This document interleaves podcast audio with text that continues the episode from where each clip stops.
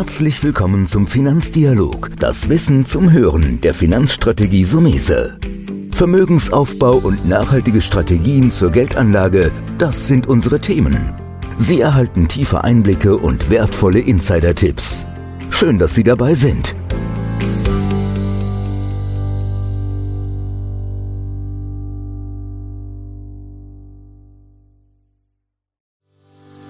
Herzlich willkommen zu einer neuen Folge von dem Podcast Deine Finanzrevolution von Antonio Somese, einem der führenden Experten und Autoren für Finanzen und Geldanlage in Deutschland.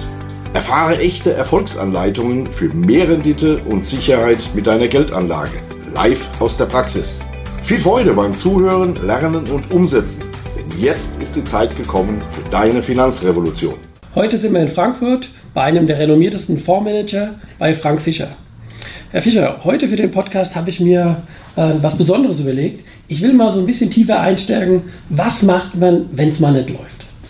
Für mich ist die Kernphilosophie wenn man unterwegs ist und weiß, ich habe eigentlich ein gutes Portfolio, dann kann ich doch meinen Einsatz, den ich da drin habe, auch nochmal verdoppeln. Also das typische in Englisch sagt man dazu, when in trouble double. Wenn es mal nicht so gut läuft, dann gibt es ja diese Aktien, von denen ich ja überzeugt bin, zum günstigen Preis mit höherer Sicherheitsmarge. Und dann kann ich nachlegen und kann zukaufen. Das ist das Typische, was man als Value Investor eigentlich schon so wie mit der Muttermilch aufnimmt, nämlich zu überlegen, wenn du mehr Sicherheitsmarge hast, müsstest du eigentlich auch die Position erhöhen und nicht davor Angst haben, sondern die Chance ergreifen. Die Volatilität bringt Chancen. Dieses When in Trouble Double bedeutet, dass ich dann eben auch mit einer höheren Position in diese Wiederaufholung der Erträge starte und damit insgesamt eben stärker daran partizipieren kann. Oder ein weiterer, ähm, ja, wenn man so möchte, großer Philosoph, ähm, der Winnie the Pooh, hat gesagt, unterschätze niemals den Wert des Nichtstuns. Ja. Ähm, einfach sowas auszusitzen. Ich weiß, das fällt unglaublich schwer, aber das ist das, woran die Menschen arbeiten müssen, das zu verstehen, dass in diesen Situationen das Nichtstun meistens die beste Chance für sie bedeutet. Oder wenn sie es schaffen, ihre Angst zu überwinden, nochmal nachzulegen und die Positionen, die dann günstig zu haben sind, ähm, die, dass man die ausbaut. Und jetzt möchte ich einfach mal ein paar Beispiele nehmen. Wenn Sie wissen, dass Sie weltmarktführende Firmen haben, bei uns ist zum Beispiel die WashTech so ein Weltmarktführer für den Bereich der Autowaschanlagen, an der Führung merkt man, da tut sich was, die sind dynamisch, die haben eine neue Produktpalette mit der SmartCare, das ist die Portalwaschanlage, die sie eben ab dem Q2 nächstes Jahr signifikant ausrollen werden, wo sie die Marktanteile in den USA auch steigern können. Dort gibt es einen neuen Chef, der kommt eben aus einem Umfeld, wo wir wissen, dass operative Exzellenz zu Hause ist. Äh, bei Rational Küchen war der früher zu Hause.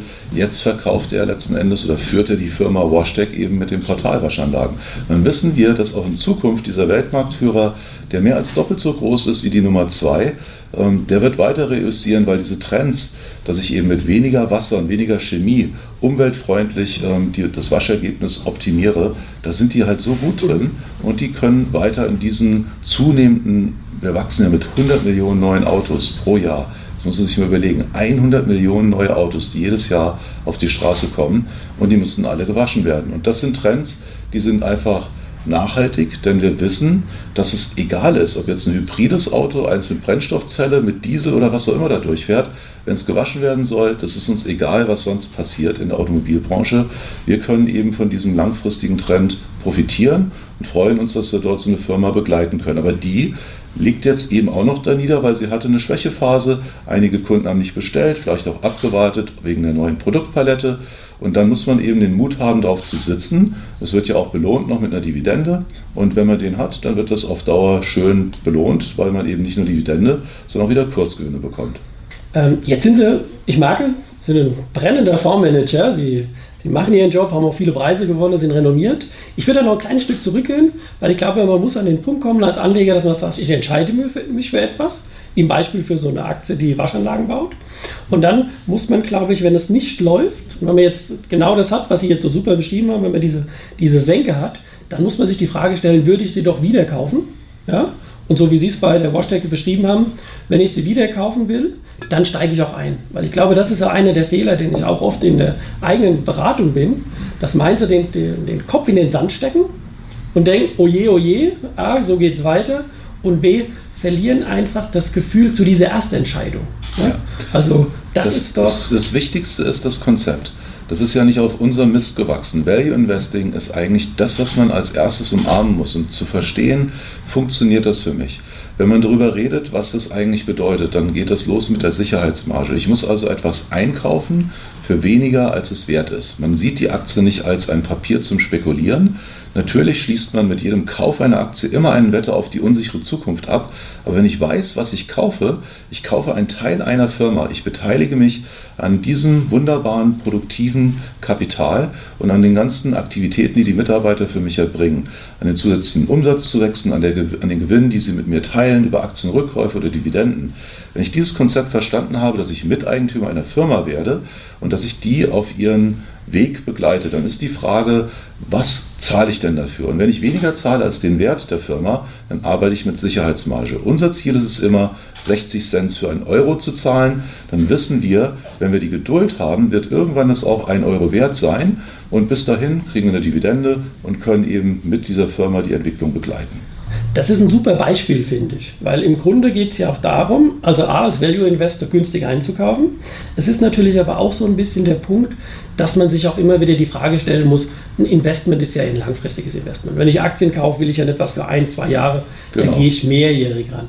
Ähm, wie ist da Ihre Erfahrung? Ich meine, Sie sind jetzt ein hartgesottener Profi, sage ich jetzt mal scherzhaft. Aber ich glaube, der Privatanleger hat dann so das Problem, er sieht seine Aktie fallen, dann kriegt er vielleicht noch zwei, drei Meldungen, oh weh, oh weh, die Wirtschaft läuft nicht. Und dann läuft er so in eine, in eine leichte Paranoia rein und würde dann falsch reagieren, wo Sie als Profi sagen, schieb das doch weg, das können Sie mir gerne hoffentlich gleich bestätigen, schieb das doch weg, fokussier dich, denk langfristig. Wie ist das so in Ihrem Vorbereich? Kann man da so sagen, ich habe die Erfahrung gemacht, man hält 15 und mehr Jahre einen Titel oder tut man auch mal öfters nach ein paar Jahren unter, umschichten? Also es ist schon so, dass man nicht sagen kann, wir bewegen uns irgendwie hier im luftleeren Raum, sondern das Wirtschaftsumfeld, das darf man nicht außer Acht lassen. Liquidität von den Notenbanken ist sehr wichtig, wie wir es gerade jetzt wieder erleben. Wir haben ja Quantitative Easing, also diese unkonventionellen Maßnahmen, wo Geld in den Markt gedrückt wird, auch wenn die Fed sich verweigert und sagt, ihr dürft das nicht QE nennen, das ist es, was wirklich passiert. Und die EZB ist seit Anfang November wieder dabei und pumpt 20 Milliarden Euro jeden Monat in den Markt. Vielleicht auch nicht auf ewig, aber dieses Liquiditätsumfeld, das treibt. Und da muss man schon gucken, ist es besonders sinnvoll, sehr viel Aktien zu haben oder auch welche? Denn ich kann mir vorstellen, aktuell sind so viele Menschen geprägt von der Rezessionsangst, dass die Wirtschaft nicht so gut läuft. Und genau in diesem Umfeld gibt es dann aber auch schon wieder die ersten Kennzeichen oder ja, die ersten Indikatoren, dass es anders kommen könnte. Es kann sein, dass der Brexit eben über uns kommt, aber nicht so hart wird, wie man befürchtet. Es ist wahrscheinlich, dass der Trump irgendein Deal, auch wenn es ein Fake-Deal ist, abschließt. Und dieser Deal, der wird vielleicht dann auch seziert werden, dass es doch gar nicht so gut ist. Und dann gibt es wieder mal eine Enttäuschungswelle nach unten. Aber es reicht aus, dass wir Liquidität haben, wirtschaftliche Erholungsanzeichen eben wahrnehmen müssen. Und in einem moderaten Wirtschaftsumfeld, dann gibt es viele Aktienunternehmen, die sich gut entfalten können. Und deswegen ist es aktuell sehr wahrscheinlich, dass wir sogar im nächsten Jahr eine Welle bekommen, die kaum einer erwartet. Es sind auch nicht alle dabei. Es kann sein, dass wir absolute neue Höchstkurse bekommen.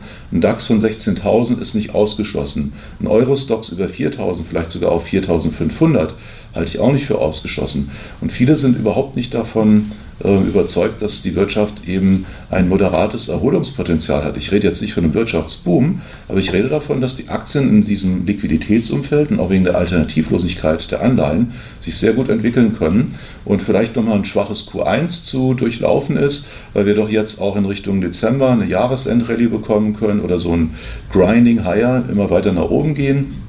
Dann sind viele drin, dann wird dieser Deal vielleicht seziert, dann gibt es eben erstmal so ein Abwarten, kommt das in der Wirtschaft an. Aber wenn es ankommt, wovon ich ab Q2 ausgehe, dann feiern wir Party. Und dann gehen wir eben nochmal in eine Übertreibungsphase an der Börse hinein. Ähm, und dann wird wirklich nochmal, alle werden reingezogen. Ähm, und dann müssten auch die Zinsen moderat steigen, was auch keiner glaubt, sodass ich mit den Anleihen noch mehr Schmerzen bekomme. Also nicht nur Negativzinsen drohen, sondern auch noch Verlust mit den Anleihen, die ich habe. Und diese Alternativlosigkeit werden immer mehr Leute in die Aktien gedrängt. Und von daher sehe ich dort überhaupt nicht schwarz wie viele Leute, sondern ich sage mir, Aktien sind gut. Man muss diese Schwankungen aushalten. Man wird dafür eben auch mit den Dividenden belohnt.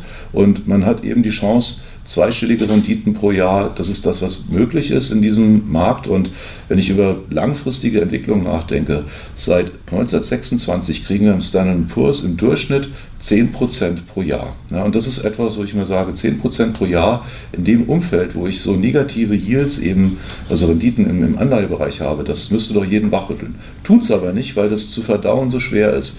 Und da würde ich gerne noch ein paar Dinge mit auf den Weg geben. Wir achten immer auf das Anreizsystem. Am liebsten haben wir deswegen Eigentümer- und familiengeführte Firmen, sodass wir wissen, dass auch wirtschaftlich nachhaltige Entscheidungen getroffen werden. Das ist wirklich wichtig, weil wenn eine Entscheidung eben auch sich in fünf oder sieben Jahren erst rechnet, aber sich gut rechnet, dann sollten diese Firmenlenker diese Entscheidung auch treffen. Wenn die Laufzeit der Verträge aber noch nicht mal so lang ist, wie ich das Ergebnis eben abwarten muss, dann ist es so, dass bei einer Familie diese Entscheidung immer so getroffen wird. Aber in managergeführten Firmen müssen die Anreizsysteme gut stehen, nicht nur auf Vorstandsebene, sondern auch im Aufsichtsrat, dass diese Risiken mittragen und dort nicht nur Häkchensitzer sitzen, die eben sagen, ich will möglichst Risiken für mich vermeiden, Haftungsrisiken als Aufsichtsrat, also trage ich diese Entscheidung gar nicht mit. Deswegen sind wir bei familieneigentümergeführten Firmen besonders gerne unterwegs. Das ist so ein Kernprinzip, eigentümergeführte Firmen bevorzugen, ähm, dann ist man auch langfristig wirtschaftlich nachhaltig dabei. Mhm. Ähm, jetzt haben Sie noch ein bisschen, sehr schön, nochmal die Arbeit eines Fondsmanagers. Also ich kann nur sagen, meine Tochter hat ihren Fonds schon sehr viele Jahre. Deswegen so eine kleine Delle, wie wir jetzt in den letzten paar Monaten hatten, habe ich persönlich sogar genutzt, um nachzukaufen. Ich bin auch bei Ihnen investiert. Das freut mich. Ähm, ich werde jetzt auch mal meine Zwölfjährige zwingen, sich den Podcast mal anzuhören, damit da ein bisschen mehr Bezug reinkommt. Danke für Ihr Vertrauen und dass Sie auch den Mut hatten, das so zu machen. Ähm, das fällt eben vielen schwer. Ja, ich sage jetzt mal so, ist für mich natürlich, der auch täglich oft in der Beratung ist, im Dialog. Leichter im Dialog zu erklären, dass du, wenn du ein Konzept hast, das funktioniert, das auch eine Phase hat, die man ein bisschen durchschenkt und dass man dann aktiv sein muss. Und ich glaube, Sie haben es sehr gut zusammengefasst, was in dem Fall, ich habe ja den Frankfurter Aktienfonds äh, Stiftungen bei mir im Depot, der ist auch in unserem Geldanlageshop Basisdepot mit drin. Wir sind sehr glücklich damit. Und das war mir persönlich eine Freude, mal mit Ihnen den direkten Austausch über das Fondsmanagement zu haben. Und kann nur sagen, herzlichen Dank, dass ich bei Ihnen hier in Frankfurt sein durfte. Danke, dass wir beigekommen sind. Vielen Dank, dass du heute wieder dabei warst. Wenn dir gefallen hat, was du heute gehört hast, dann war das nur die Kostprobe. Wenn du wissen willst, wie du dein Geld sicher und rentabel anlegen kannst, dann besuche jetzt www.somese.de-bewerbung und bewirb dich für ein Strategiegespräch. In diesem kostenlosen Erstgespräch wird eine individuelle Strategie für dich erstellt. Du lernst, wie du deine Finanzen endlich richtig ordnest, dein Geld strategisch sinnvoll investierst und finanzielle Sicherheit im Leben aufbaust. Vergiss eine Sache bitte nicht. Dein Vermögen vermehrt sich nicht von alleine. Du brauchst einen erfahrenen Mentor, der dir zeigt, welche Schritte du befolgen sollst und welche besser nicht. Wir haben Menschen in ganz Deutschland dabei geholfen, einen glasklaren Überblick über ihre Finanzen zu erhalten und damit langfristig dreimal mehr Vermögen zu erzielen. Wenn du wissen willst, ob du dafür geeignet bist, dann bewirb dich jetzt unter www.somese.de-bewerbung. Das war der Finanzdialog, das Wissen zum Hören der Finanzstrategie Sumese. Natürlich ist dieser Podcast keine Anlageempfehlung, denn jede Anlageentscheidung muss individuell getroffen werden. Idealerweise ist sie Teil einer ganzheitlichen Strategie, die exakt zu Ihnen passt. Dazu müssten wir uns persönlich kennenlernen. Besuchen Sie uns auf sumese.de